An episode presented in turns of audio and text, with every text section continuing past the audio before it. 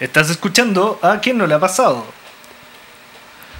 Hola, hola, muy buenos días, tardes, noches. Sean todos muy bienvenidos a un nuevo capítulo de A quien no le ha pasado su podcast regalón, que hoy día se viste de etiqueta, porque tenemos tremenda invitada, pero primero vamos a saludar como corresponde, Félix Patricio, Muy buenas noches. Sebastián Morales, Hola, hola. Daniel Isabel. Hola, hola.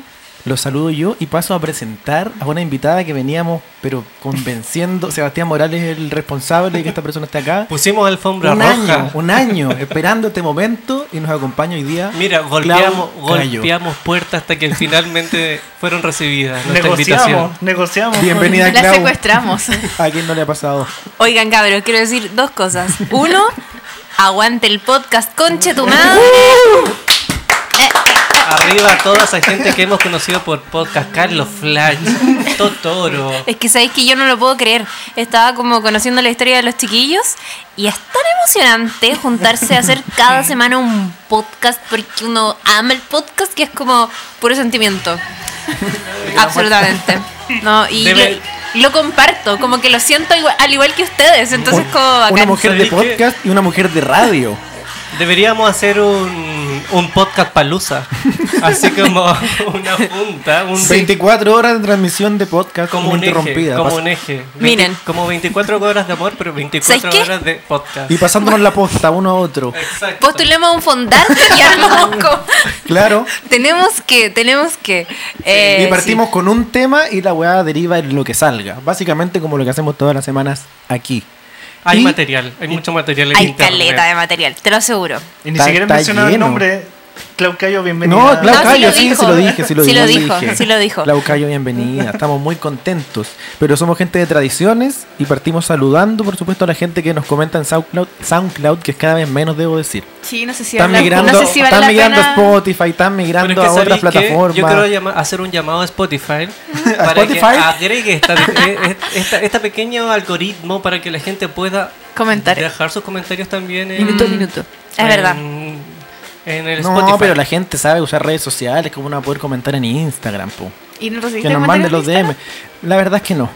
Déjame decirte que no, la gente es floja, po. Pero igual nos vamos a saludar. A los tres que comentaron. A los tres que comentaron. Saludos a Cristian Garrido, a Daniela Riquelme y a Duchens. Los Que más estamos, fieles. estamos esperando que empieces con tu panadería. Sí, Duchens se vino a Santiago, es un auditorio que teníamos en Calama, en San Pedro de Atacama, Amo y se vino a Santiago por el sueño de su panadería. Así que. Entonces estamos esperando. próximamente va a lanzarse con sus pancitos O sea, acá en se Santiago. maneja con la harina, entonces, Él dijo, mira, voy a migrar campo-ciudad.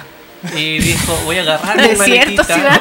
me voy, compró dos pasajes a Santiago de Chile, se vino, está haciendo su emprendimiento. Y, nos, y, no- y nosotros lo hemos seguido toda su carrera desde que estaba en el norte. Toda su que- carrera. Desde, encanta. desde que empezó a amasar. Entonces nosotros le damos la mejor cordial bienvenida en la capital y queremos probar tus pancitos también. ¿Sabéis qué? lo amo, lo amo. No lo conozco, pero lo amo. Y así estamos llenos de historias que van a ir apareciendo a medida que vayamos tirando audios, porque hoy día también tuvimos participación de nuestros auditorios. Y la Dani me está mostrando que efectivamente tenemos que mencionar al auditorio Cuyinay de la semana. Mención Cuyinay, el auditorio de la semana. No lleva premio. Y han vencido a Alita Huerta. ¿Quién fue esta vez? Mauricio Vial. Un auditorio nuevo, Es le damos un aplauso y le vamos a explicar a Clau que no debe entender nada. Pero como SoundCloud nos tira eh, estadísticas de las reproducciones, Sí. todas las semanas le entregamos esta mención a la persona que más son- escucha. est- estos, estos son psicópatas. Porque no conforme con la cantidad de reproducciones, ellos van. ¿Quién escucho más? Y los echan al agua. Pero ¿cómo se puede saber vivo. eso? Ahí Porque te te, tira, te tira la estadística y te da el ranking semanal, los, los que escucharon más en los últimos 7 días. Y esto originalmente era el auditorio de la semana, pero le pusimos auditorio Cuyinay de la semana porque Cuyinay nos escuchó como por ya 5 era- meses. era Todo- todas las semanas era él, él, Y él, muchas todas las reproducciones. semanas. Muchas. Nosotros, nos, nosotros en algún zorra, momento sí. pensamos en que él le ponía play para hacer el aseo, después para almorzar, después para su cita para su cita en el gimnasio, después para quedarse dormido le ponía play de nuevo porque no- nunca nos pudimos explicar cuán, tantas reproducciones en un día. Nos contó que era porque lo hacía mientras escribía. Nos escuchaba mientras escribía porque me parece que estaba haciendo su tesis o El algo así. sí. Investiga, Bacán. investigando cosas muy Así que lo ayudamos a pasar esos momentos que probablemente no eran tan divertidos hablando incoherencias. Cuyinay es como una enciclopedia viva de este podcast. ¿Pero Cuyenay es su apellido? No, es su apodo. Su apodo del colegio y de ahí para adelante su nombre Mira, de y, ahí con esto, y Instagram. con esto voy a quedar negra. También tiene un podcast. No te puedo creer. Sí. Mándenme el podcast De de, hecho, tiene lo necesito. dos podcasts. Tiene uno que habla de cine y el otro que se llama Café con Historia, Sí, que es muy llama- interesante, Sí, ese es muy bueno. que lo hace con es compañeros de historia. Y el otro O se llama Calles de. Historias de la calle es San San Severín. Severín. Al- al Ya, cabrón. Tienes que, ir, tienes que ir invitada allá porque le gusta hablar de. o Elige temas, películas. Y muy buen conversador ese hombre. Muy Ya buen cabrón. conversador. Postulemos al fondar concha tu Se madre. viene, se Se viene. se viene. Así que aquí al 2020 quizás la puedas tener en tu... Oh, me, me muero. Sí. Bueno, pero a lo que vinimos, por A lo que vinimos vamos. Esta semana el tema que pusimos fue cine, películas en general, porque venía la Clau y queríamos aprovechar sus conocimientos y porque además Sebastián Morales todos los años nos hace su especial de los Oscars. Así es. Entonces queremos saber, Sebastián, qué nos tienes que contar antes de pasar a, la- a los primeros audios. ¿Trajo cosa impresa esta Traje- semana? traje mi torpeo. Trajo Esta weá no pasa jamás. Se, se vistió de gala. Sí, pues. Hice el esfuerzo de verla nominada a mejores películas, mejor director. Y algunas de mejor actriz y mejor actor. Así ¿Y cómo que te fue? ¿Podéis, fue espérate, ¿podéis contarme un poco quiénes son? Porque no tengo la... Nominada mejor mínima idea. película Black Panther, Black Clansman, Bohemian Rhapsody, La Favorita, Green Book, Roma, A Star Is Born y Vice. Solo he Me, visto me una de faltan esas. esas últimas cinco. Star is Born. No vi Roma y me cargó. Oh, No, yo, no, Brígido. yo no soy un buen referente en esta mesa. Sí, no, no, no, no. y- ¿Ustedes cómo les fue? Félix, ¿has visto alguna? Eh, sí, la mayoría, pero yo soy del otro team. A mí me encantó Roma. Como... No, si ya lo hemos conversado aquí antes. Han han habido peleas Sí. antes y después de grabar. Pero es que tú tienes que educarte. porque- Te mando a leer. Sí. De una. Sí, Mira, siempre lo hace. el retrato de la Sie- sociedad. siempre me sacan cara que estudió en el Nacional, como todas esas cosas que viene para atrás. El faro del alumno que estudió en el campo, Entonces, humillado siempre. Mira, Mira, en 20 años más tú vas a lograr entender la película. no, eso no va a pasar. No eso quiero. no va a pasar, ya no quiero. No quiero entenderla. ¿Y tú, Clau, te las viste todas, o no? Sí, eh, vi todas las películas que están nominadas a mejor película. Eh, me faltan películas extranjeras, como que ahí no he hecho también la pega. Cold War, ¿la viste? Que está nominada a mejor Por dirección. ejemplo, por ejemplo, no la he visto. No he visto Cold película. War. Y, y, y mi gran referente ahí como eh, uno siempre tiene un amigo al que le confía como todo su criterio para el cine y la música. Y, y tengo dos amigos que a los cuales yo les confío mucho esto que la amaron la amaron y me han dicho onda porfa vela porfa vela y la otra iba a verla pero mi invitada se enfermó y no pude y como que la postergué. Pero la voy a ver de todas maneras y te juro que nunca había tenido las expectativas tan altas con una película Eh, yo creo que me va a gustar Mi recomendación es verla después de Roma. No Perfecto. hagan el ejercicio inverso. ¿Y tú, ¿Y tú te mantienes despierto después de ver Roma? Sí, por supuesto. ¿no? Oye, qué feo, es qué que- insulto. Es que a mí me gusta Alto el insulto. arte. Yo no voy a aguantar esto, me retiro. Adiós. No, está bien. Hay gente que no le gusta. No le gusta, Y sí. está bien. Es que es una cuestión de ritmo también y entender, o sea, yo lo que por, por una cuestión de formación en algún momento tomé un curso de que no sé si de apreciación estética del cine, pero tenía un profesor que se dedicaba a hacer, estaba en el consejo calificador del cine. Entonces él veía y le sacaba como los planos, así el plano ideológico, el plano no sé Mm, qué, simbólico. sí, es bacán Entonces, claro, lograr- como que cada símbolo de Roma es como muy Sí, importante, ¿cachai? Por ejemplo, em, el... también es como una, una forma de contar la propia historia del director, po, que Sí, él po. nunca tuvo Sí, acceso como al, a ningún premio importante porque por su origen también. Entonces, eso es súper interesante, pues como ver el trasfondo, más allá de que sea la historia de una nana que vive el día a día y que se hace súper familia, es como la familia que no es familia, en el fondo. la historia que quizás muchos vimos nosotros cuando éramos chicos, pues, ¿cachai? Como, como que de repente si tenía una nana y como que te involucraba y como emocionalmente con esa persona, pues, no era como una persona pasajera. Entonces eso lo retratan en la película y, y a pesar de que sea una historia como súper cotidiana, igual te lográis como conectar y emocionar Sí. y sentirte identificado. O, Mira, ya que estamos hablando de Roma, vamos a poner el primer audio, que es un auditorio nuevo que nos mandó por primera vez un comentario y que se manda un comentario de Roma al final que yo creo que a ustedes les va a gustar. Muy bien. A ver. Hola chicos, ¿de quién no le ha pasado? Los escucho hace un tiempo y me animé a mandarles un audio. Eh, en relación a la pregunta, uno de mis mejores recuerdos del cine es haber ido a ver mi primera película con mi papá. Oh. Eh, a eso de los 6 años era como Baby el cerdito valiente en estos cines antiguos que ven en Iquique. Bueno, el cine antiguo de Iquique. Eh, donde uno pagaba una entrada y se podía quedar a ver todas las películas antes y después de la que tú querías ver.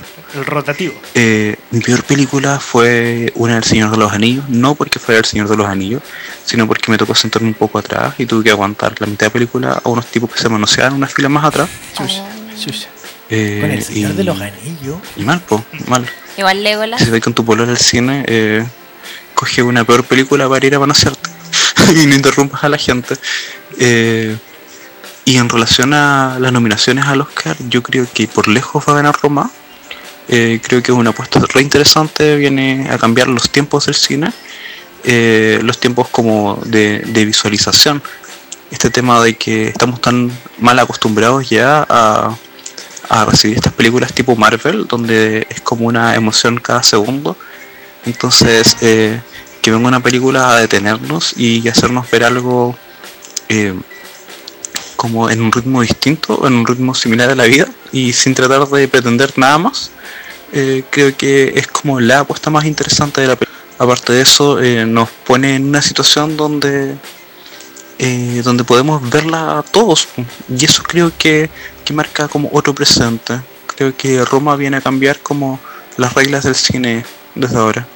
Saludos a todos, pásenla bonito. Bueno, te veo muy metido en el tema. Carlos encanta. mandó ese audio. Mira. Aguante, Hombre Carlos. instruido, un Otro hombre Carlos. instruido. Tiene razón, tiene razón, porque lo de Roma ha impactado por eso, como que eh, está haciendo historia porque es la primera película de Netflix en ser nominada a Mejor Película, porque además es la primera película en español que está en esta categoría.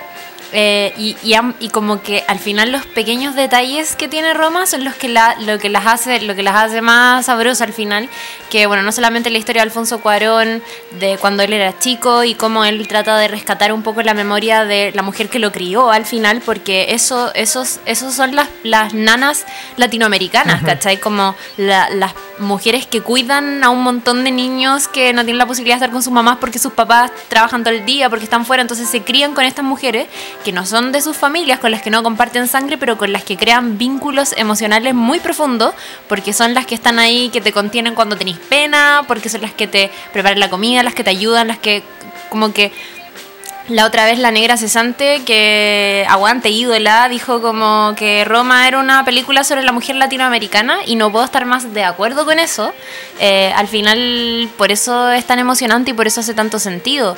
Eh, la actriz principal ni siquiera es actriz, ¿cachai? Es como onda fue al casting porque su hermana quería ir y su hermana estaba embarazada y se sentía mal y fue como hermana porfa hazlo tú porque no, porque no perdamos como el pique básicamente y lo hizo y fue como onda Alfonso Cuarón es como claramente eres tú sí.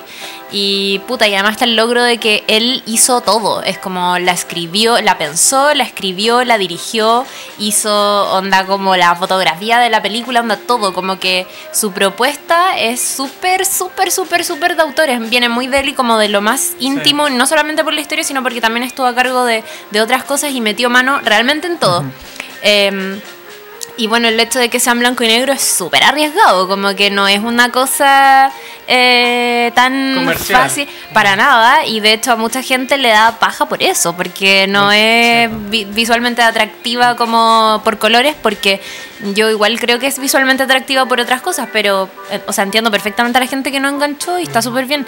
Al final es cosa de gustos Bueno, y Cold- ahí uno no Cold- puede meterse. Cold War también, También está blanco y negro, sí. sí, po. Sí, po. Y, y ahí es como cómo ha cambiado la weá de un año a otro, que el año pasado Guillermo del Toro quería hacer The Shape of Water en blanco y negro. Y, eh, puta, como que la productora le dijo, compadre, todo bien con tu idea y tu guion, pero en blanco y negro no. Onda, búscate una paleta de colores, pero en blanco y negro ya es mucho. Y, puta, lo que no pudo hacer él el año pasado lo estaba haciendo Alfonso Cuarón y llega, onda, caleta de categorías en los premios de la academia. Eh, yo creo que si no va a ganar mejor película, seguro va a ganar mejor película extranjera. No creo que ganen las dos, pero seguro. Pero el toro después en- apostó por el verde.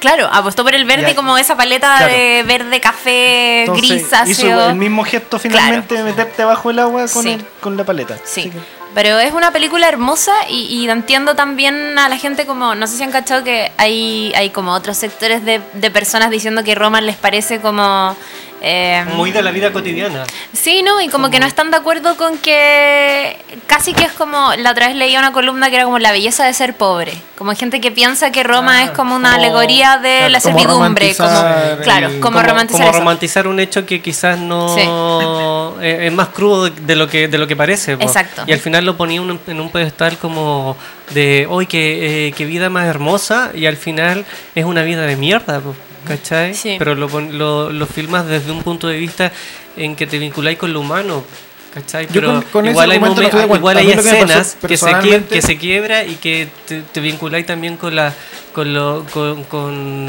con las injusticias que ellas tenían eh, como en, en la sociedad, Mm. po, como ser empleada no estaba elevado como al, al pedestal de, de que era la persona que criaba a los niños, ¿cachai? Es que- es que lo Sino bonito que era de la Roma- persona para, para los mandados. Lo bonito de Roma es que funciona en hartos planos, pero principalmente no es solo la sociedad, pues es de la casa, ¿cachai? De la casa, de la pareja, de todos te rechazan, todo, tenés como muchos micro, micro violencias, ¿cachai? Con respecto a, Mm. la, a la persona, ¿cachai? Y eso, y por eso funciona en tantos niveles. Yo no estoy de acuerdo con ese argumento. A mí lo que me pasó en lo personal es que la encontré excesivamente simple. Como demasiada simpleza Sí, y muy no extendida. Es que eso es lo que decía, es que lo- sí, eso, eso es es- lo- eso es lo que decía la persona que nos mandó el audio, Carlos, que la gente está acostumbrada a la inmedi- la inmediatez de- del, del sonido, de la imagen, de, de- de la acción o de, o de que pase algo, pero una, es una película que, que igual tiene una desdramatización del, de Mm. como que no es cebolla tampoco, ¿cachai? Hay momentos tristes, pero igual es una película como de emociones planas y de situaciones planas, no hay un, quiebre, ¿cachai? Entonces a lo mejor por eso la gente no está acostumbrada a ese tipo de, de lectura en el cine.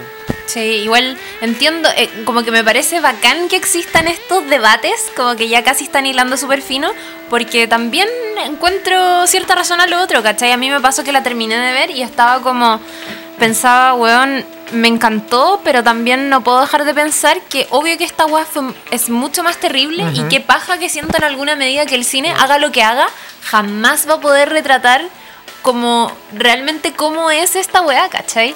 Y al final uno empieza a valorar la película por otras cosas, como porque, puta, porque te conmovió cierta parte de la historia y al final uno va como transando ciertas cosas y, y entre sumando y restando decís como ya, mira, a pesar de todo y a pesar de que no estoy de acuerdo con esto, igual la rescato por esto y por esto otro, pero... Mira, particularmente lo que ha pasado con Roma, yo entiendo Caleta como... La crítica, Todos, esos, mala. todos esos puntos de vista que son súper contrarios, ver, lo, lo bacán lo que, que- atendibles. que yo creo que se ha dado ese nivel de, de- de opiniones porque es una película precisamente en español. Entonces como que Mm. mucha gente la pudo ver y entender sin la complejidad que para muchos es, por ejemplo, el inglés, ¿cachai? Sí. Porque está bien, uno puede no hablar inglés, pero puede leer los subtítulos, pero claramente el nivel de profundidad no va a ser el mismo. Sí, pues como no. yo es creo que aquí pasó que es una película que no- llegó a, Netflix. Es cuando, ¿cachai? por ejemplo, Entonces, cuando no, no entendí una talla como de alguna serie en inglés, como que no, o sea, se ríen, pero tú no logras entender ese humor. No, pero además es una ocasión. historia que es como transversal o sea, de, de- de ser criados por otras personas. Sí. O sea, piensa que en Chile había antes, a- no, no solo, o sea, la, mujeres que te amamantaban, o sea, ya, Acá, cagó. acá, Las nodrizas. las nodrizas. Y me acuerdo de haber, haber escuchado a la Mónica Echeverría contaba en su libro que decía cómo se acordaba, pensaba como la mamita que la amamantó y que no amamantó a sus hijos. O sea, ya es a Mm. otro nivel de que, que Violen- pa- sí. o sea, para que te pueda dar pechos porque tiene que haber tenido guaguas y que, y que no pudo alimentar a sus propios hijos. Y eso es- y, y- y que se da en Latinoamérica mucho más, porque probablemente todo eso ya, eso ya está muy muy lejano si, si es que pasó antes en, en Europa. Sí. Entonces, por eso es más fácil identificarse con algo así. Sí. Y, Es verdad. y hablando también de, mm, de si te vinculáis o no, si entendí esa forma de hacer cine, a mí también me pasó eso con La Favorita, parece que es Sí, la otra nominada. Esa la tengo muy pendiente, la quiero ver. Muy Es buena. buenísima. Es buenísima, tiene un, un humor súper como ácido, pero a mí lo que me pasó me entretuve mucho durante la película, pero cuando terminó fue como como exige una, exige una explicación. A mí Qué me pasó con, es así. con- sí, pues me pasó con, con The Lobster, que terminó y fue También. como ¡Ah! ¿Dónde está el final? Sí, pues, Entrégame el final, pero la película es buenísima. Buenísima. Sí. Y entonces como que de repente de un momento a otro empiezan a pasar los créditos y tú decís, Esta weá es broma. me quedé, me quedé dormido, Iba ta- íbamos tan bien, íbamos tan bien. Pero yo creo que eso pero- es un recurso finalmente. O sea, yo me enojé 15 minutos con el fi- final no final, pero claramente. O sea, ¿qué final me hubiese dejado contento? Yo creo que ninguno. Es como que, para el pedazo de historia wea. que había atrás, Gran no, punto. no hubiese existido ningún final que me dejara conforme. Entonces, creo, como que sí. dejarlo tan abierto es la gracia finalmente, po, que tú podáis como. Lo que pasa es que el final no Imagínate. es tan abierto. El final es un, es un símbolo. Te entrega un símbolo con el que tú te vas comentando después la película. Por lo menos a mí me pasó, ¿cachai? Sí. ¿En Es- cuál? En, En del- la favorita. Ah, es que esa no la, Ah, vi, esa no esa la la la tengo pendiente. Sí, porque está vinculándolo con... No, de- está, del- pero- y en Roma también, porque ¿cachai? al principio la primera escena, todos la vimos, ¿cierto? Sí. Yo no. Ya, puta. Ah, pero ya, a, mí, bueno. a mí me da lo mismo. Ya, pero mira, que un spoiler no spoiler. En el Sí, fondo, en la me- primera escena están el, el avión reflejado en un charco de agua, ¿cachai? Y va pasando los aviones reflejados en el charco de agua que está lleno un piso de mierda, ¿cachai? De Y- perro. y ella ¿cachai? limpiando la Y ella mierda. limpiando la mierda, ¿cachai? Entonces, claro, el avión reflejado y en la última escena de la película aparece el avión directamente apuntándose hacia arriba, ¿cachai? Entonces ahí como también está como la conversación delante del después, de lo que Sí, está lavado, de lo que está prístino, ¿cachai? Sí. es bonito cuando las películas toman que toman un elemento, te lo, te lo muestran y Roma- después lo retoman. Roma está lleno punto. de eso. Me encanta lleno de eso. eso. Porque lleno de eso. se preocuparon, o Sí. sea, hay, hay detalles y que Sí. van como van dejando como miguitas en Sí. el camino Sí, y, la, y la- y la o o Roma está llena de eso. O Lleno, lleno, lleno. cuando le pone eh, el acento a un objeto, por ejemplo, el tema de la mierda también, como que hay una escena en que el auto va entrando y pisa todas las mierdas Sí. en cámara lenta, así, como derramándola y como primer plano la mierda, Esa así como, sacarla, como, como se iba pegando al, a, la, al- a la entrada, o sea, al, Acá al garage. el. Y después corte la otra escena, la, la, la nana como limpiando todas esas mierdas, ¿cachai? Entonces ahí igual como hay un lenguaje visual también. Sí, pues y es bacán como eso- esos símbolos que te van que te va sembrando onda de a poquito, como quedarse pegado en un objeto o mostrar esas mismas cosas. Es cuático como después terminé la película, o hay gente a la que le pasa en el mismo momento, eh, o hay gente a la que le pasa mitad y mitad, pero vais como re- resignificando la película Claro. a partir de eso y decir como, oh, palpico que esa escena me quería decir esto, ¿cachai? Eso lo encuentro bacán y con eh, Yorgos Lantimos lo que pasa es caleta eso, como que él también pues va como sembrando pequeñas cosas y al final siento que su gran como eh, mandar para la casa es como, bueno, no te voy a entregar un final tradicional porque uno no es mi estilo y dos porque quiero abrir probablemente Sí, una po, conversación, ¿cachai? Al final yo creo que lo bacán que tienen sus películas es eso, como, como onda irte para la casa abriendo conversaciones en tu Sí, cabeza Oh, y es- después como poder juntarte y así como, y con "Weón, ¿viste esa fondo?" escena? Sí. Palpico esta weá, para mí me significó esto, o pa- ¿cachai? Y eso no pasa con todas las Me películas. pasó mucho con el final de Black, eh, Black Clansman. Puta. Que- porque, no sé, terminó la película y pasa X escena del, como de cosas de verdad que han pasado. Sí. Y salimos de la, de la película y mi marido dice, no, esto como que fue mucho. Y yo, y yo lloraba, o sea, cuando pasaron esas escenas Ujú. yo terminé llorando, de verdad. Y yo le decía, es que no, él quería eso, él quería que tú te enojaras o que algo Sí. quería producirte con esas escenas. Absolutamente. Quería precisamente eso, que a ti te, o te molestara por encontrar excesivo o a mí que yo me encontré pero, no, pero terrible y decir como este es el mundo en el que estamos viviendo. Mm. Ahora, Pero ahí no encontré un poquito de manipulación también. Pero, pero es que él Pero, estaba buscando eso. ojo, la, la bandera, Absolutamente. que él quería La- eso, la él ban- quería eso, la el director quería eso. la bandera invertida al final del- de, de la película, eso es un spoiler mínimo, eh, tiene que ver al final con que antiguamente en los castillos se ponía la bandera invertida cuando estaban sitiados, cuando estaban así como necesitaba una nación ser rescatada, ¿cachai? Entonces te pone como este mensaje, la película te pone el mensaje de las imágenes fuertes al final y más encima después te dicen, onda, salvémonos a nosotros mismos, ¿cachai? Y yo encuentro poderoso ese mensaje. Aparte que en esa película como que redefinen el tema de la música. En el Sí. sentido que los suspensos, ¿cachai? Te lo ponen con un soul, ¿cachai?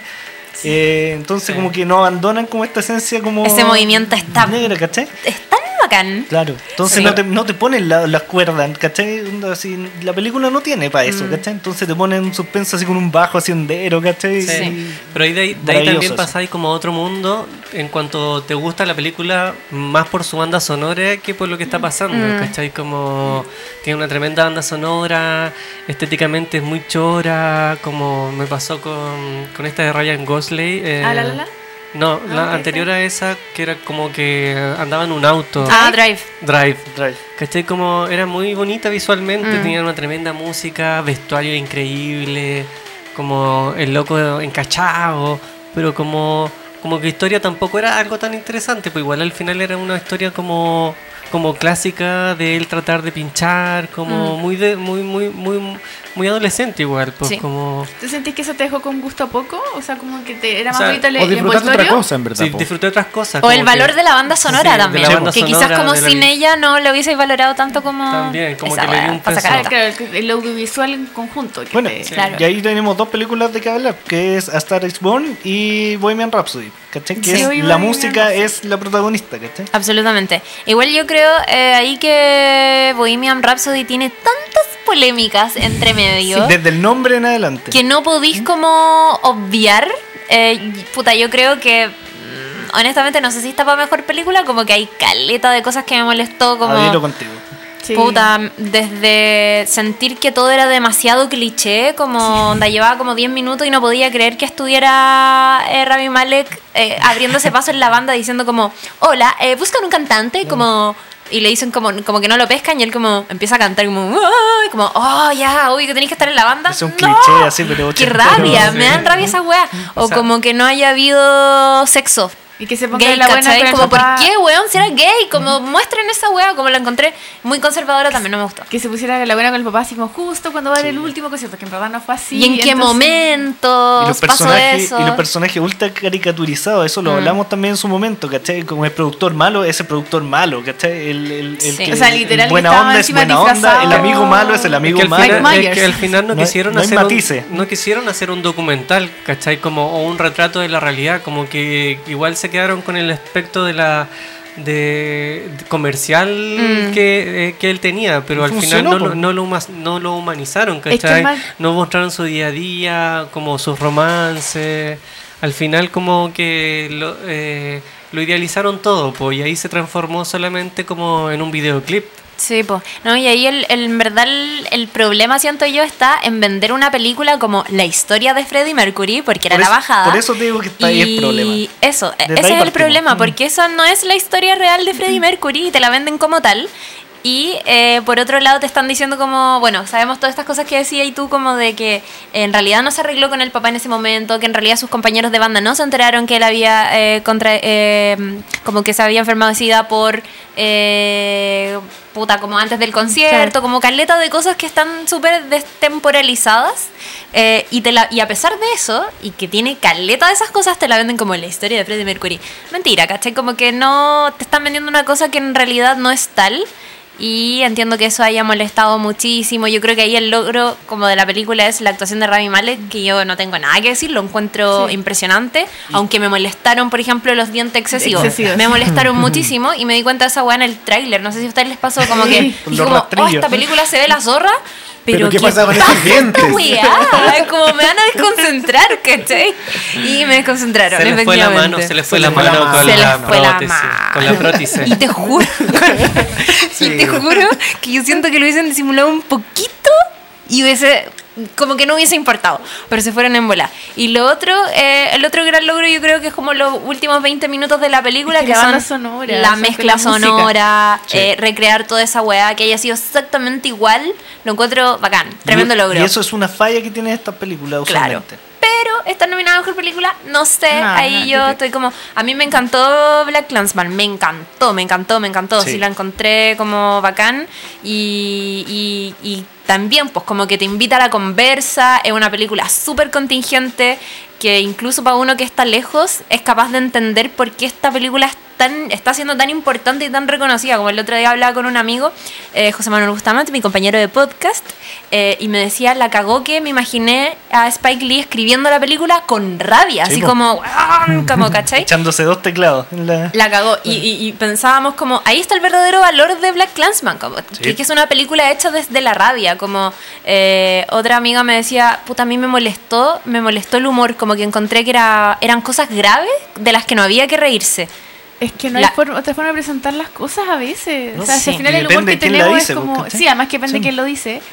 Pero a veces el humor es la forma que tenemos que lidiar con la mierda que nos toca vivir. Sí. como- Pero ustedes no, no, no creen que el humor también está vinculado con, las, con, con la zona geográfica donde vivís. Pues entonces yo creo Aparte. que, Sí, Sí, de como más. que quizás sí, pues, o algo sea- que a nosotros nos parece como súper ofensivo para ellos no, Es parte del, del diálogo, del día a día. No, y aparte el humor es chocar con los límites. Puedes llevar al extremo algo, Mm. ¿cachai? Que no sabéis si te estás riendo, si está bien reírse, ¿cachai? Si es políticamente correcto reírse. Y No, eso sí. es Y una es- función del humor. Y es palpico que el año pasado también pasó, no sé si se acuerdan, y no sé si la vieron, pero con Three Billboards. Sí. Ya, Ay, también, sí. también pasó el onda mismo debate, como que gente que no podía creer la película porque el personaje de Sam Rockwell era un Paco, onda ultra redneck. facho, Mm, claro, eh, redneck que se redimía en la película y no podían creer esa hueá. Era como, no, ¿cómo chucha un weón que es un fascista de mierda Sí. se redime en la película? Me cargó. Pero es que a Mucha la gente, gente. Se, le falta, se le olvida que la- los seres humanos tienen como matices, ¿cachai? Entonces también, Absolutamente. y también yo creo que ahora No, las pero- películas tratando de hacer eso, como de darle profundidad a los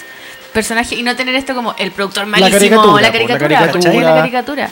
Pero es que ahí también volvemos como... Y no es que se vuelva bueno, pasa que ahora tuvo una acción que... O también ahí volvemos redime. como en el tipo de Y así es la películas. gente. Sí, pues y también el tipo de películas que quiere hacer el director. Pues, como que si quiere retratar ese, ese, esa área, pero no es necesariamente que les va a gustar a todos. po. Por eso que Black Clansman es un libro abierto. Es una apuesta a futuro. ¿Qué es lo que vaya a hacer después de ver esas últimas escenas, cachai? Ya- Los últimos cinco minutos, ¿qué Ahora que dijiste eso? apuesta, ustedes que han visto la mayoría, mójense el poto, ¿cuál gana mejor película? Pero nos falta Vice. Pero- o por lo menos. Pero sé que yo, no, sé que yo no voy a hablar de Vice. No voy a hablar de Vice. No, No la he visto. weá. Qué rabia. Ya sabemos que no la va a elegir. Demasiado gringa. Demasiado gringa. Está hecha, es está como bien. si hiciéramos una película de Está bien, Chadwick, ¿cachai? Eh, puta, yo creo. A, a mí me encantó Black Clansman, me encantó. Pero yo creo que va a estar entre Roma y la favorita. Absolutamente. Eh, Ya, y como que solo para cerrar la idea como de Black Clansman. Que mm, eh, también hay gente que va al cine a ver estas películas y que obviamente las películas tienen chistes eh, o sea, como eh, personajes que son súper racistas haciendo tallas muy racistas en la película. Y hay gente que en el cine se ríe. Y la cagó como Sí, po. el director que no comparte ese punto de vista no, puede controlar Claro, po. como lo que va a significar la película en las personas, ¿cachai? Igual es chistoso eso. Y es pal pico Como que ir al cine y cachar que la gente se ríe de esa weá. Con Three Billboards también pasaba lo mismo, como que de repente habían unas tallas, puta, te- así atroces, racistas, pero es que ya no podían ser peores. Y gente riéndose, creyendo como, obvio, el director quiere que yo me ría de esto. Y es como, oh, paloyo que esa weá se escapa de las manos y no. Qué no. Black Clansman, véanla, weón, es una película llena de rabia que las últimas imágenes que como que hablábamos acá todo el rato no tienen que ver con la película, son como puestas ahí externamente y son de la realidad y es básicamente Spike Lee abriéndose así Sí, po. como las tripas y como No, y, y te picanea Enojado. para Sí, que pues, hagas algo, es- ¿cachai? Sí. digo- Ahora sales de la sala a hacer una revuelta, ¿cachai? Ese es como el, el- el motivo, ¿cachai? Y así que hermosa. Elige Seba. Como la que creo que le van a dar la. Sí, po, la que tú Yo crees. creo que. Estuatilla le llaman. La estuatilla. Estuatilla, Estuatilla. o ustedes le pueden decir estatuilla, decidan. La prótice. claro.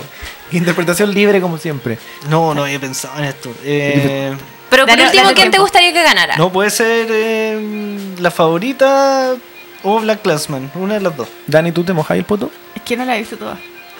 Pero de las que viste, yo he visto solo una que y no, no me gustó, así que no podría votar. Eh, puta, es que la academia nunca es tan. Eh, ¿Cómo se diría? Eh, Purista. Rupturista. Rupturista No. con las cosas. Sí, ¿no? Pues, súper dice súper clásica y a veces da- le, da peli- le da otras películas. Oh. Por política se podría dar a Roma. Yo creo que política se la podría dar a Roma, que es como.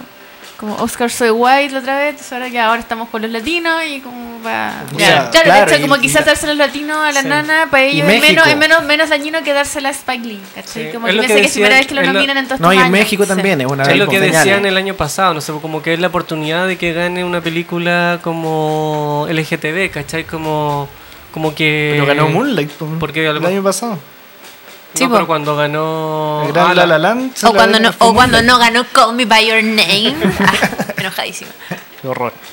Tú Oye, dices que es oportunismo que gane Roma, como No, aprovecharse lo que de pasa es la... que piensa que siempre. no es sé que- si es oportunismo la no, palabra. No digo que sea mala, pero o sea, no, es que esté yendo en contra de la película, sino que estoy pensando cómo piensan los. el- La academia. La academia. Sí, ser. Es que hay un tema súper grande que mucha gente se queja que los Oscars son premio de cartón, que son. Pero al final es una cuestión política, ¿cachai? Sí, y y lo- entiende los Oscars eso. responde a lo político, Van responde a la respondiendo a la- taquilla, a la- responde a un montón de cosas, ¿cachai? Entonces, si de algo sirven los Oscars, o ese es mi sentido, es de ir a ver películas, y motivarte a ver películas, ¿cachai? Y, ponerlas. y darle una, Sí. sí, pues darle una posición, un estatus para que todo el mundo Sí, comente y logre tener el acceso a verla. Ahora, hay tendencia, y alguien explíqueme por favor qué hace Black Panther ahí, Sí, eso. que, que tiene que ver con Miren, eso, cabrón. ¿cachai? Sí. Saco mi arsenal, Por lo favor, pongo sí. sobre la A mesa. mí me por gustó la cuando la vi, pero dice, eh, no, no es. Uno, no, sí. no, o Dale, sea, no. dale. Ya, miren, lo de Black Clansman y aquí, o sea, perdón, lo de Black, Black Panther, Panther. y aquí tengo una opinión como disidente, o sea, no sé si disidente, pero conciliadora, ¿Ya? porque eh,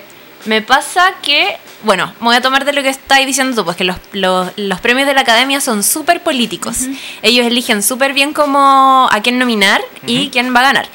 En Estados Unidos, el, mismo, el debate que se ha dado acá como en América Latina o en otras partes, incluso en Canadá, en otras partes, eh, con respecto a Black Panther es como, ¿qué hace esta película nominada a Mejor Película? Ni cagando es la mejor película. Hay gente que dice, ni cagando es la mejor película de superhéroes que salió el año pasado, porque Infinity War es superior, totalmente aceptable. Ni siquiera es la mejor película de superhéroes porque las Batman de Nolan son mucho mejores, son excelentes y en su minuto no fueron nominadas ni reconocidas como lo está haciendo ahora Black Panther. Em, pero ese debate que se está dando mucho acá en Estados Unidos no, no es tal. Como que hay Ay. gente que allá de verdad piensa y le gustaría que, le- que ganara Black Panther. Y como críticos que genuinamente dicen, bueno, esta película es tan importante para la historia del cine que se merece como el Oscar, ¿cachai? Y es increíble que de verdad la gente piensa eso. Pero a esa Sí. gente le pagan, no, no. yo- Porque Yo tomo ese argumento si no hubiera pasado lo que pasó con Avatar. ¿Verdad? Sí, bueno. ¿Cachai? Sí. Esa Sí. es mi única objeción. Sí, y, y lo que pasa ahí es que para nosotros que somos ciudadanos latinoamericanos, que no, que no vivimos en Estados Unidos, es súper difícil entender el alcance de una película como Black Panther y lo, lo importante que significa para ellos que salga esta película, como que en términos de representación, en términos de como eh, elevar a un sector de la sociedad que onda ha sido durante siglos, siglos, onda como invisibilizado, esclavizado, discriminado hasta el día de hoy y que más encima hoy en día una película que dialoga todo el rato, pero indirectamente con todas las polémicas que hemos visto como de la policía de Estados cosas, Unidos y como de- de- lo mismo que dice intervenir, Spike po. intervenir o no, porque Claro. ellos están muy bien en este en este en este, en este país, en este Mm. país que están todos muy bien con y si se abren o no para ayudar a, la- a sus otros hermanos. Sí, claro. pon- punza la ONU.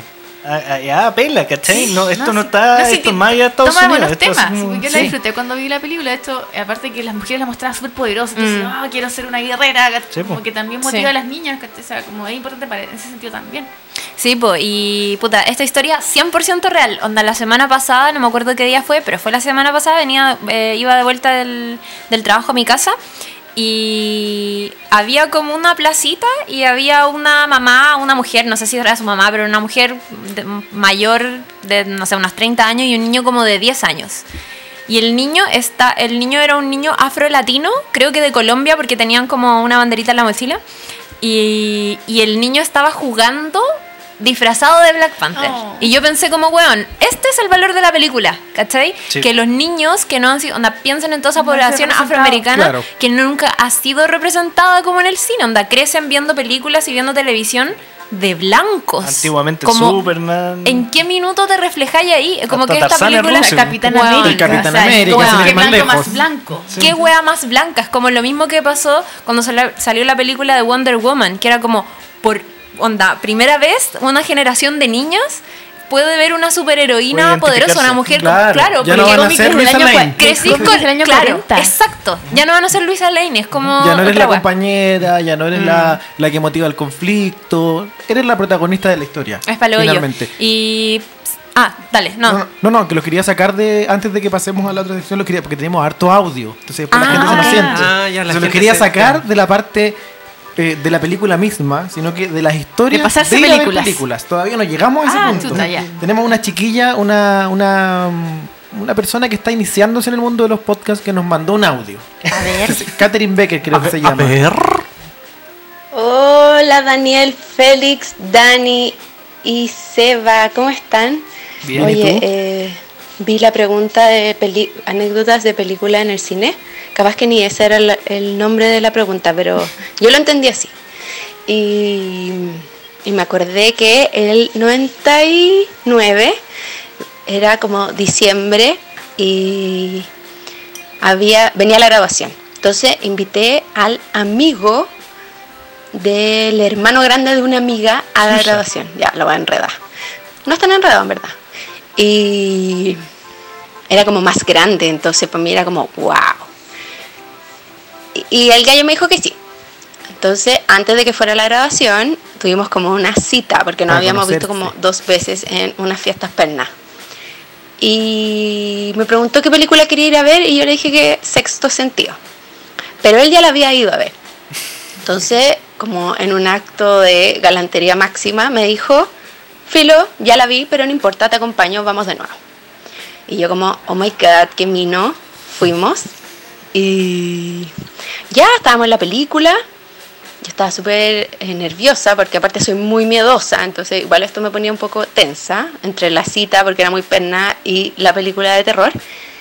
Y de repente, en la mitad de la película, habíamos estado toda la película callados. Se acerca y me dice, pon atención en esta parte que es la más importante.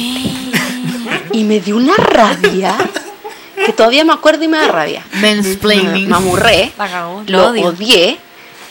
Eh, me, me preguntó cómo quería ir a comer algo después de la película. y ¿No Yo, no, no? llévame No. a mi casa. Porque él manejaba, imagínense lo bacán que era para mí, Lo que era adulto. escolar. Y tuviste que Llévame a mi casa ahora. Me fue a dejar, me bajé portazo y al día siguiente lo llamé y le dije, oye, me puse a pololear, así que ya no podemos ir a la grabación. Esa fue mi historia de cine. Yo creo que hay auditores que ni siquiera habían nacido como el 99 o el 98 cuando esto pasó. Muchos besos, me alegro que hayan vuelto, me acompañan en mis caminatas al metro. Oh, Gracias, Katy, pero que fue como un, fue como un spoiler en tiempo real, ¿cachai? No es que ni siquiera es spoiler. Yo incluso perdono más un spoiler a que te predispongan de esa manera. Como, Oh, esta es la mejor parte de la película. Ahora. No. No, no, se hace. Yo me sentí tan tentada a, a decirle a mi pololo en el capítulo de la boda roja de Game of Thrones. eh, decirle como, bueno, está a punto de ver la weá. Heavy, heavy. ¿Estás preparado? Pero te juro que no lo hice. Porque me puse en su lugar y pensé, si yo estuviera en su lugar, odiaría que me. Onda, abandonaría la serie si es que me hacen esta. Pero ¿sabes Y qué? me dediqué a, eh, A mirar. mirarlo de lejos así como. Hola, cagó que todos estos videos que he visto de reacción en YouTube ahora están como al en frente mío en vivo. Y eso es bueno, como ver la reacción de alguien que no ha visto Sí. algo y estar como, como mirando rojo también para que no cache que, que está ahí- que- se sabe no, que viene algo. Y aparte que generáis un poco más de expectativas también, po, porque a mí a veces me, dan- me dicen, oye, ¿sabéis qué? Te voy a mostrar el mejor video de YouTube. O sea, como el Ay, viral, sí. ¿cachai? Como... Te vayas a reír caleta con esta weá. Siéntate, vamos a apagar las luces porque te voy a mostrar el video, pero que vaya a cagarte la risa. Y tú, ya, bueno, le ponen play y tú como... Qué wea más fome. Como... Que bacán, o sea, que penca que no pude entender este chiste porque me lo arruinaste. Así como... Qué miedo igual recomendar cosas. Lo digo yo que todas las semanas recomiendo weas que, no, que, que vean en Netflix, pero, pero que miedo recomendar sobre todo cosas graciosas. Eso es lo que yo creo que más me ha pasado, que, que al- algo me provocó mucha risa y lo compartís con tanta alegría como esta joyita que me hizo reír tanto, se la entregas a alguien y no hay risa de vuelta. Tu bien más No, preciado de la semana. Claro, es como, weón, con esta weá yo fui feliz. O sea, se me arreglaron los problemas del Sí. día, fui muy feliz.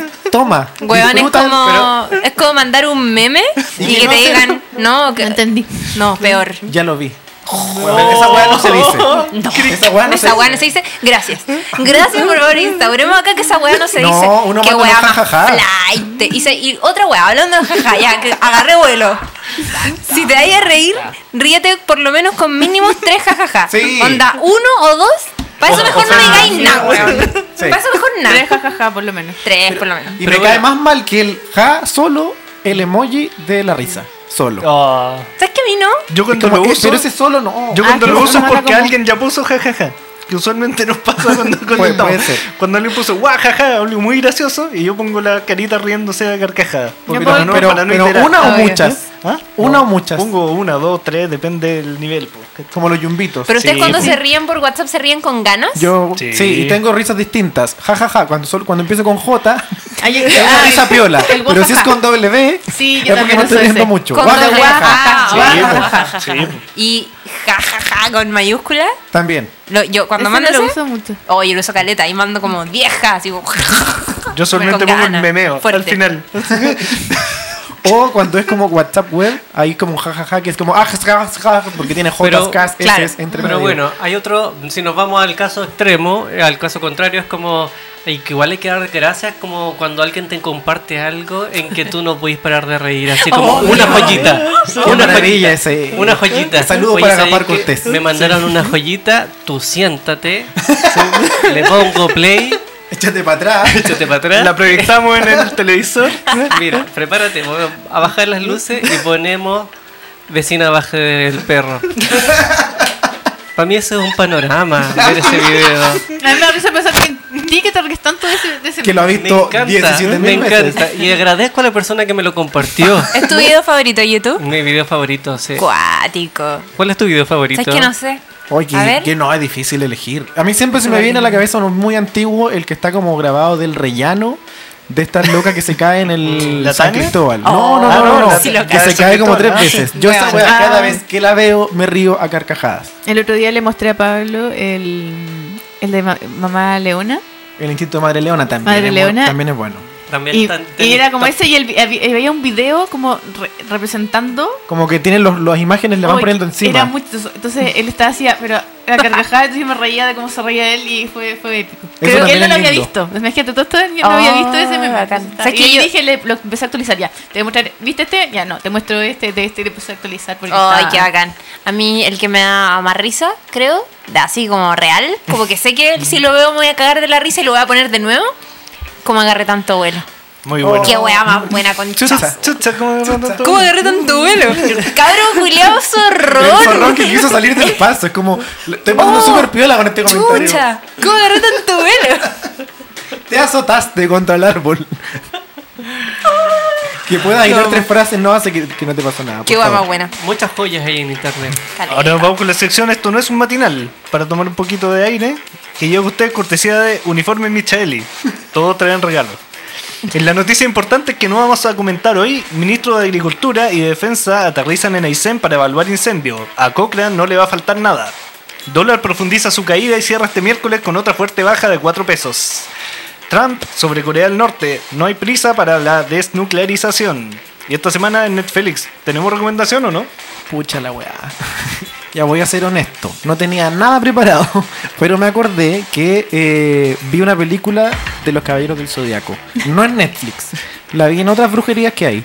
Eh, una película que caché después que era del 2014. Yo pensé que era súper nueva, pero no. Era del 2014 que se llama eh, Los Caballeros del Zodiaco, la leyenda o algo así del El Zodíaco. no, no, no, ¿cómo se, puta, ¿cómo se me va la palabra? El lugar del santuario, la leyenda del santuario. La ¿Cómo que vi con, que mucha ilusión porque de los monos favoritos de la infancia lejos, Los Caballeros del Zodíaco, y está hecha como en esta animación 3D media rara que ya me choca un poco, pero dije démosle una oportunidad. Y me pasó que me gustó por un lado que respetan mucho la historia de la. porque está como en la, basada en la saga de las 12 casas.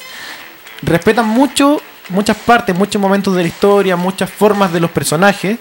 La esencia Pero, de cada claro, pero tienen que hacer el recorrido igual por las 12 casas y se saltan como tres o cuatro sin ninguna explicación. Pero es que como sabéis que- es que- están de repente en Leo y pasaron a Pero Capricornio es que tú eres, así. El, tú eres el crítico que vio la serie completa. Obvio que el que vio la película vio la serie. Todos, O todos sea, la vimos. Si yo voy a ver la película, quiero que me hagan un resumen, que no Pero pasen que- por la es que eso es lo que pasa. Para eso puedes ver, te lo resumo así nomás. Pero es que eso es lo que pasa.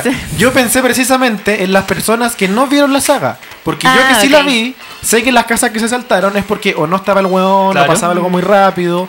Pero como al principio te dicen, tenemos que pasar por las 12 casas. Y llegan de repente a Capricornio, habiéndose saltado cuatro. Tú decís, puta, la gente que no la vio no entendió nada. Faltaron cuatro signos, ¿qué pasó acá entre medio? Entonces, esa parte me dejó un poco al debe, pero sí debo decir que eh, respetan mucho lo de los, los personajes de, de la, de la serie, como que pude recordar lo que vi, no voy a mentir porque la vi de nuevo hace poco, entonces también por eso lo tenía un poco fresco. Eh, y si quieren re- recordar esos momentos, ustedes nostálgicos que vieron los Caballeros del Zodíaco como yo, se las recomiendo, denle la vuelta por ahí, está en internet. Pero En esta brujería. Pero ¿qué pasa con el tema visual? Que tuviste unos dibujos animados de una cierta estética y después te ponen una película que cambió de estética. Para mí es otra, para mí es otro dibujo animado. Sí, pues, es otro. ¿Cachai? Porque visualmente Me- no me, me cuesta, identifico me con eso. Es Me que costó, es difícil. Cuando pero- creciste viendo monos Sí. animados que están hechos de una manera, después veo otra película que está hecha, weón, en Sí, pues. cualquier. Ahora- Onda, la misma weá pasa con los live action. Sí. Que ahora es como. No, no sé si quiero ver el Rey Sí. León como. o Este es, el, Aladdin. este es el año de los live action. La Sí, cagó. O los Pero lo que sí, las voces son las mismas. Porque la vi doblada, Ah, porque, me, porque caché que tenían las mismas voces y efectivamente son las mismas. Y eso sí, como que ayuda un poco a olvidar estos monos medio en 3D Mm. que, que cuestan. Porque uno estaba como en el dibujo plano, po, Sí, po. Y ahora estos huevones que tenían unos poderes en 3D eran un poco raros. Pero tenían buena animación igual. Sí, no, nada que decir, nada que- ni cagando voy a poder lograr hacer esa weá algún día en la vida, o sea, se, se agradece. Pero, pero claro, a uno que tenía la nostalgia de Chilevisión, el Club de los Tigritos, costó, costó pero salió. Se las recomiendo un poquitín, un Bacán. poquitín. Daniel Isabel, ¿tiene recomendaciones culinarias esta semana? Sí, les puedo dar la receta de las galletas de avena y miel que les traje a comer hoy día. Weón, por favor. Piola. Ya. Ya. La receta serían unas tres tazas de avena. Yo compré la avena entera, la integral, viene con todo. Y la, la metí en la procesadora, en la mini pyme, tata, la, las molí. Y tres tazas. Eh, le agregas eh, media cucharadita de carbonato de sodio, media cucharadita de polvos de hornear. Mezclas esos ingredientes y aparte mezclas los, los eh, húmedos. En otro bol mezclas eh, media taza de aceite de tu preferencia. eh, Me imagino que no de maravilla. oliva, porque No, yo usé de maravilla. debe ser cargante con oliva. También, es que puede ser con oliva el sabor que tú le quieras dar. Eh, una. Pues, le puse tres cuartos de taza de miel. La receta decía media, pero esta vez le puse un poquito más porque era más dulce. Un huevo, eh, una cucharita de esencia de vainilla. Y eso lo mezclas bien y después unes todo. Le metí una, le pones chip de chocolate o lo que tú quieras. Eh, yo le, eh, tenía un poco de chocolate 75% de cacao, así que lo piqué en cubitos y lo mezclé todo. Y al horno por 15-20 minutos. Ah, está, está piola la cosa. Sí. La Mira, mira, mira, me voy a colgar de, de tu comentario de las tres cuartos de taza. Eh, por favor, hagámosle caso a la receta. Yo todas las veces lo digo, todas las veces lo digo y después no lo cumplo. Al pie- al pie de la letra. No lo cumplo y me arrepiento tanto de haber perdido una hora y media hueveando en la cocina para que la hueá no funcionara. Hor- Horno a 180 grados. No, es esa la poco. respeto, esa No la es respeto. Ah, sí, la- no, la- lo la de lo- galleta- la lo de galleta lo- horno medio a 180 grados. Lo del horno lo, lo dejo. Igual, Está- igual, esa hueá la igual hay respeto. gente que es demasiado estricta. Que Pero es dice, que está bien. No, para la pastelería hay que no, ser así. En la pastelería hay que Dos cucharaditas. Y es que el otro una día- Una pizca de sal. Iban a ir mis sobrinos. Iban a ir mis sobrinos a almorzar a la No es casa. tan- no es tan estricto. Y dije, les voy a hacer postre porque a uno le gusta el postre cuando es cabro chico. Entonces hice como una especie de cheesecake, pero frío, eh, de Oreo. Me encanta ese Y cheesecake. Qué hueá buena. más rica. La weá tenía en la receta dos cucharadas de azúcar flor. Y ya tenía crema. Tenía queso crema. tenía la crema de las galletas. Y las galletas, y yo dije, puta, Todo dos lo cucharadas de azúcar flor, no va a dormir nunca más. Y lo otro es como, va a quedar demasiado dulce. La diabetes. Y puta la wea que le hizo falta la otra cucharada. Es que el queso crema, flor, el queso crema es fuerte. De hecho, yo también una vez hice eso con un. Hice un. Los niños no comieron. Como el, el frosting de queso crema. Dije, una vez ya le había bajado el azúcar y había quedado mejor. Y una vez le bajé más y fue como, no, la cuestión tenía sabor a queso, no, no, no tenía el Sí. sabor rico del, del Asumamos frosting. que la gente que sabe que- escribió la weá es porque sabe. Sí. Hay cosas que se pueden bajar, pero hay que- ir probando, pero nunca tanto. Y ahí las galletas, ¿cuánto hay que dejarlas en el horno? Porque a mí siempre se me pasan y me quedan duras. Y después, como que, oh, igual Mira. no, no las puedo mascar. Acá yo la, la receta dice 15-20, yo no las voy mirando porque depende del- de, tu horno. 15, 20 escaletas. Igual. Sí, pasa es que estas son grandes. Sí, es harto. Ah, ok. Fuego bajo. Porque bueno, tenemos que descifrar, eh, Estas eran como galletas. describir el sabor. Es como esponjoso, Esponjosita húmedo. quedaron. Sí, Sí, No es este- como, les explico no que es como, esta- estas no es son como- tan crocantes. No es como una galleta como de avena que a mí me quedan como, como galletón. duras. Es que estas ¿cachai? tienen Como miel. galletón. No es Les galletón expli- Junaed. Les explico. Una, estas tienen miel y aceite en vez de tener mantequilla y azúcar. Y el azúcar eh, Ah, cristaliza y hace que sean más crocantes. Endurece. Buena. Endurece un poco más. Entonces, eh, y además estas galletas son unas galletas que se sacan medias blandas de la- del horno y hay que dejarlas reposar un poquito para después soca- soltarlas de la, de, la, mm, de la lata del horno, Ay. porque si no se te van a romper. De hecho, se rompen facilito. Son como- problema son que trajiste blanditas. muy poca. No podéis- Ya les voy a tener que traer más. no no tiro. echártela al bolsillo, ponte tú. No, trate de andar con su pote reutilizable. Yo me compré unos de silicona bien bonitos que se, do- que se doblan, ahí los voy a mostrar. Y para andar con el potecito dentro del- de la cartera y, y poder hacer, ser un poquito zero waste. Félix Bacán. Patricio, esta semana no tiene un mensaje espiritual.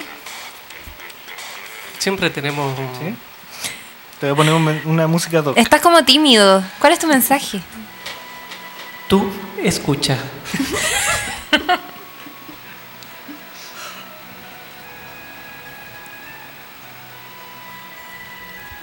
Cada noche sueño contigo. Contigo. Sé que aún existes, amor.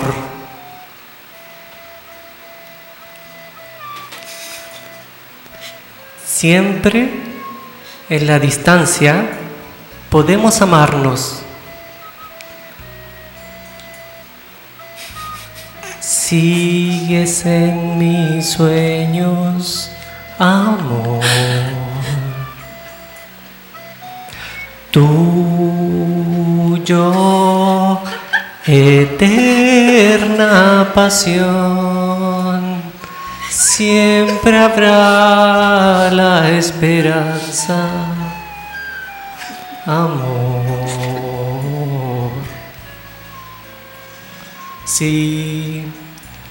Ves en donde tú estés, yo te llevo en el alma, mi alma te seguirá.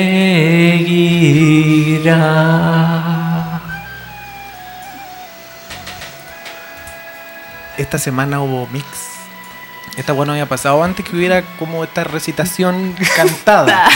Estás Fue mi, innovando. fue mi especial para eh, los Oscars, el capítulo de los Oscars. Porque esta es una película que ha ganado lo más, la más cantidad de Oscars. Que tú escribiste la canción. Temático, Te me encanta. Sí. Oye, tenemos otro audio, pero esta vez ya nos fuimos para el extremo de pasarse películas y es un amigo que nos está pidiendo ayuda. Así que lo voy a dejar con su historia. Que debo confesar que no terminé de entender muy bien, así que no sé si ustedes entienden más que yo. Hola chicos, ¿cómo están? Eh, les quería contar eh, justamente lo que está pasando en este momento, que creo que es una película que me estoy pasando.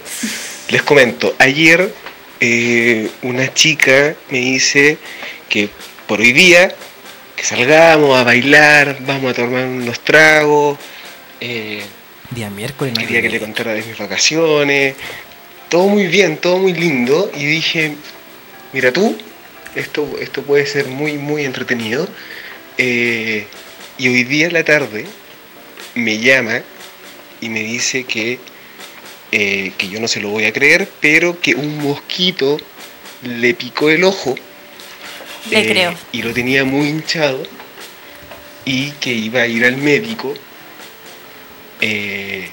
para ver si no era grave, si le podían dar algo y si no había ningún problema, hoy salíamos. Y me quedé con eso. Entonces ya se acercaban do- la- acercándose la hora. eh, bueno, obviamente me, eh, eh, me, me arreglo, me, me- baño, me pongo Qué perfumito bueno. y eh, Se puso y espero perfumito. a ver No- qué me no dice. es malo. Lo último que supe de ella es que me comenta que eh, finalmente no fue al médico, que se tomó unos corticoides, que se- ya se sentía mejor, Automedicación. eh, y eh, se estaba tomando una chela con una amiga, en- Ah, pero no me se le había dijo pasado. si finalmente eh, nos íbamos a juntar o no. Entonces, Le hizo el doble check. yo les pregunto a ustedes, ¿me estoy pasando una película o, o me, o me están hueando? Yo creo que te dejaron fuera la película. Yo igual creo eso. Sí. Porque al principio pensé que él nos iba a preguntar si es que nosotros creíamos. Claro, yo creo que es verdad, en este tiempo puede suceder. Y además Te que si un te. zancudo, no Claro, sé, y si te pues. pica una weá en el ojo, no hay ir a una cita, Sí, pues qué vergüenza. A mí me da vergüenza ir a trabajar. ¿cachai? Ir a comprar el negocio. Entonces, lo entiendo. Eh, pero claro, si después estaba con la amiga tomando, Claro, es amigo. Me tomé unos Y, y, corticoides, no, y pero me voy a tomar una corticoide- y chelita. corticoide y tomando chela, pues ¿cómo- Pésimo, cómo no tiene ningún sentido. Sí. Ahora igual raro, porque Sal en la de ahí, historia, amigo, no te lo mereces. En la historia ella lo invita a salir a él. Y después ella. ¿Ah, en serio? Sí, pues. ella le dice que quería juntarse con él y que le hablara de sus vacaciones y no sé qué. Ya, muy dispersa. Entonces rara la amiga. No, esa no es Yo creo que tenemos que ir No al capítulo en que les hice la descripción del ghosting, de todas esas cosas como sí. de La- la actualidad. la L. A ver cuál cae. Sí, cuál le cae. hizo la L, básicamente. Ahora una L bien rara porque partió ella la historia. Sí. Quizá, ahí, yo mira, lo que quiero decir, otro, amigo, quizás cuestionate. A lo mejor ella te conocía así nomás, se metió a tus redes sociales y vio alguna cosa que no le gustó. Te hizo, te hizo, hizo el Miremonos. muy tarde. Sí. Pero ya, ya se conocían. Parece que sí. Eran amigos que no se amigos habían una hace amiga, tiempo. Una cosa así. Pero O alguien mejor le habló mal de él, no sé. Le hicieron la pillada, lo cacharon. Ahora yo lo que quiero en conclusión en general detectó que, detectó que andaba ahí con la maldad. a la honestidad y al hablar. pues, o él, sea, que- si- él- él quería ser, ella quería solo amistad. ¿Para qué genera expectativa? No, pero más allá de eso, como si ya, quedaron en salir. Ella te dijo, yo te voy a avisar cómo me va en el doctor y no sé qué. Sí, no, fue al doctor. Y no Como la que, ¿por qué no, no? ¿Y por qué no preguntó él? Oye, ¿nos vamos a ver o no? ¿Por Porque mira, seguimos con esta es que igual- cosa de igual la hay gen- ambigüedad? hay No sé gente- si quiere salir porque no, No. me dijo que no, pero tampoco me dijo que sí. Pregunta, pues, Sí, weón. pregunta. Sí, pero es que también hay, hay gente que, que nos preparamos igual, que a mí me gusta saber qué voy a hacer a las 10, que, voy- que me gusta saber qué voy a hacer mañana. Entonces, si alguien me dice, nos organizado". vemos mañana, yo me planifico. Pero hay Obvio. gente que es más relajada, que dice, ya, lo vemos en la noche, nos Cier- vamos a ver, nos vemos en la, lo, lo vemos más rato, Cier- mañana lo vemos. cierta se No, bañó. Quiero verlo hoy día, Ahora, porque claro. mañana me programo, me baño, me ducho, me, corto la uña. Y depende qué más puede hacer de Sí, para dónde va la así como micro. que si me Se lava bien el poto. Si me decía a las 10, 10 y media que saliste a tomar con tu amiga y de pronto, si te da la, la tinca me vaya a avisar, a mí no. Ahora, este audio fue temprano, quizás pasó algo más, le vamos a preguntar a ver si la próxima semana nos actualiza. Pregúntale, pregúntale. Estamos muy pasados como para tirar audio. Yo creo ya nos pasamos de tiempo, Chucha, pero va. este programa merece Ya, más quiero- tiempo, así que vamos Quiero partir, antes de tirar el último audio, pidiéndole perdón a Pajarita, que fue la última en enviarnos los audios y nos envió muchos audios. No nos vamos a alcanzar a tirar ahora porque son muchos, entonces va a quedar Ok. cortada la historia. Pajarita, prometo que la próxima semana vamos a partir con tus audios. Sí, porque- Espe- especial pajarita. Porque además, eh, por lo que alcancé a escuchar, se puso a mandar. a- ella siempre nos comparte su- sus audios, opina de todos los programas. Y esta vez su marido se sumó a la conversación. Entonces los audios transformaron como en un podcast paralelo donde estaban los dos comentando películas. Así que te prometo que lo vamos a escuchar la próxima semana. Pero ahora nos vamos con el último audio que es de Car- Carlos Flatch, que está desde Australia, que nos escuchaba también acá. Y él también tiene un podcast. Así que vamos a ver qué nos contó porque este no, no- no lo reproduje entero. Hola, ¿cómo están? Oye, son las 12 del día acá del... No sé qué día, del jueves. Del futuro. Y siempre mando audio atrasado. Oye, es que sabéis que yo estaba viendo las películas igual de los Oscar esta semana. Este año no han estado tan buenas. Son buenas, pero como que siento que las nominaciones van más por los temas que tocan a que por la película en sí. Porque yo no habría eh, nominado a Black Panther o Bohemian Rhapsody. Y porque, por ejemplo, The Green Book, que es buena, es buena, pero no encuentro que es más buena por el tema de saber cómo era el racismo en esos tiempos. Oye, yo tengo una duda, porque igual yo, yo veo harta película y serie, pero no cacho qué, en qué se fijan cuando nominan al mejor actor. Así como que le compré el papel, o como que cambia totalmente su personalidad, o, o qué onda. Porque estaba viendo, pensando en eso, que hay actores que como que está- estáis viendo la película y es como que te acordáis que están actuando. A mí si me pasa eso encuentro que ya la actuación es mala. Pero en general no cacho.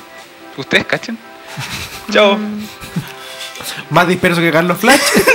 Igual sé que estaban buenas sus observaciones porque eh, a mucha gente le pasó que encuentra que en comparación al año pasado, es- esta temporada no están las películas tan buenas como el año pasado. Como un amigo me decía el otro día, bueno, la cagó que el año pasado como que salieron películas que van a ser mis favoritas para la vida y este año está bajo el nivel con respecto a eso. Entonces lo entiendo.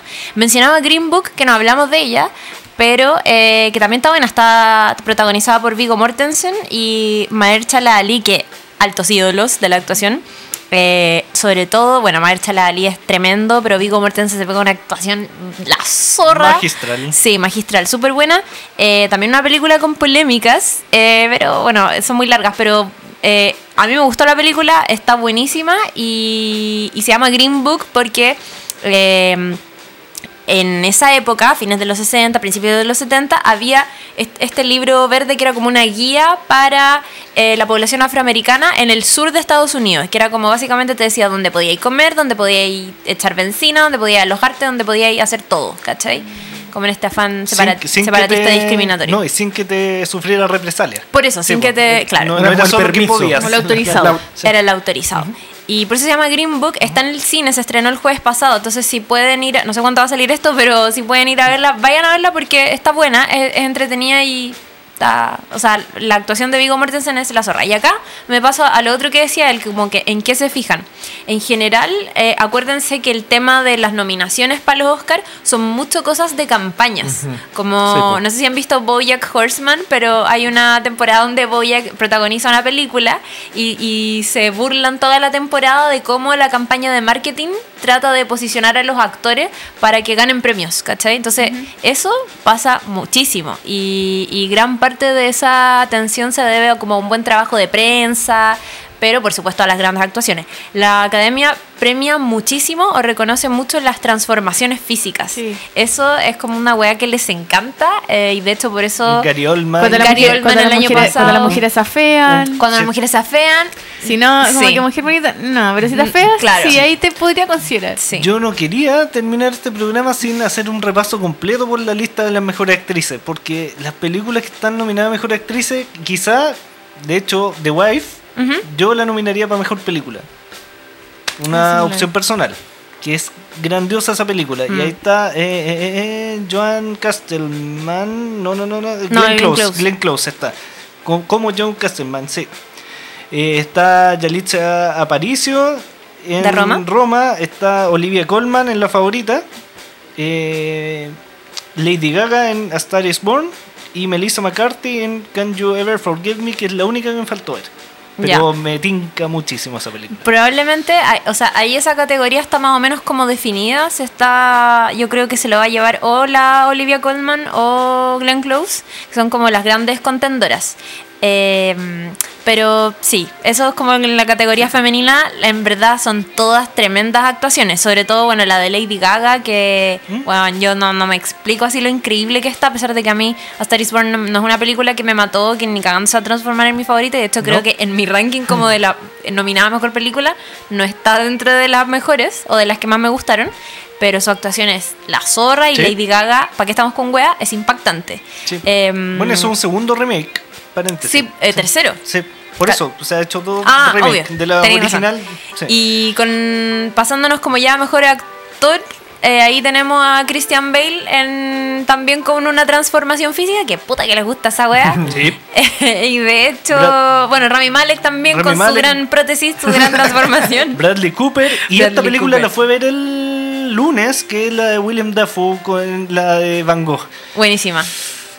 Denle todos los premios a ese weón. ¡Aguante ya, William. Dafoe! Me encanta ese weón. Oye, Sí. yo sé que estamos súper pasados, Sí. pero no quiero dejar pasar. no- eh, pasó que no te quise interrumpir desde el comienzo en, en los comentarios, pero que nos alcancé a contar un poquito ¿Sí? como eh, en qué está ahí.